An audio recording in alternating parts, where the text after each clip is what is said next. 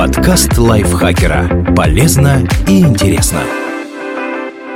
Всем привет! Вы слушаете подкаст лайфхакера. Короткие лекции о продуктивности, мотивации, отношениях, здоровье, в общем, обо всем, что сделает вашу жизнь легче, проще и интереснее. Меня зовут Ирина Рогава, и сегодня я расскажу вам про пять суровых истин о работе, которые нужно принять. Этими советами делится Дариус Фора, предприниматель, блогер, автор книг о саморазвитии. Наверняка вас когда-нибудь подводил коллега, которого вы считали другом.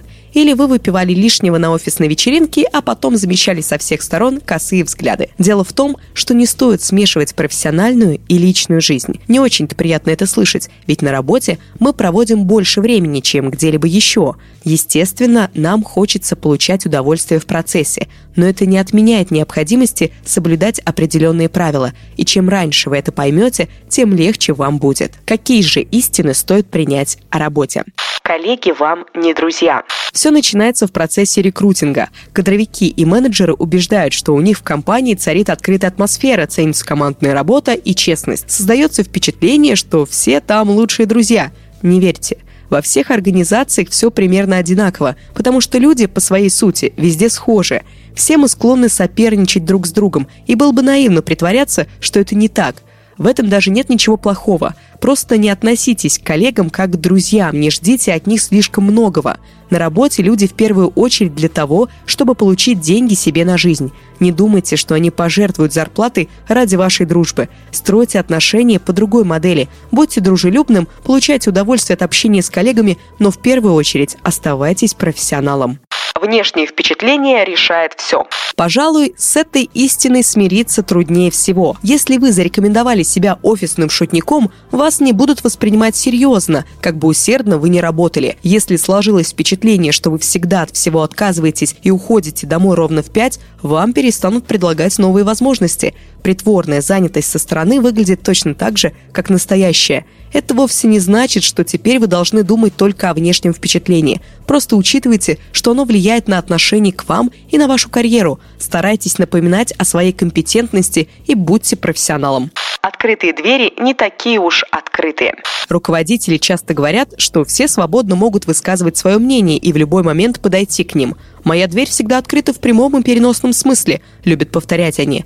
Но когда вы решаетесь высказаться, вас воспринимают в штыки. Их негативная реакция даже не связана лично с вами. Просто большинство людей не умеет воспринимать фидбэк и ощущают критику как личную атаку. Так что постарайтесь не быть слишком откровенным. Небольшая сдержанность не сделает вас фальшивым. Это проявление эмпатии. И учитесь правильно преподносить критику. Не повторяйте мантру честных людей, которые говорят, что остальным просто нужно повзрослеть и не обижаться. Это дурацкий подход, ведь вы никогда не измените других. Зато вы можете изменить себя пары становятся мишенью для сплетен. Чем чаще мы видим человека, тем привлекательнее он нам кажется. Именно поэтому вам в какой-то момент начинает нравиться коллега, которого вы раньше не замечали. На одной офисной вечеринке вы вдруг находите много общего и чувствуете, что между вами пробежала искра. Дальше все развивается стремительно, и вот вы уже встречаетесь. Это не то чтобы плохо, но легко может привести к неприятностям.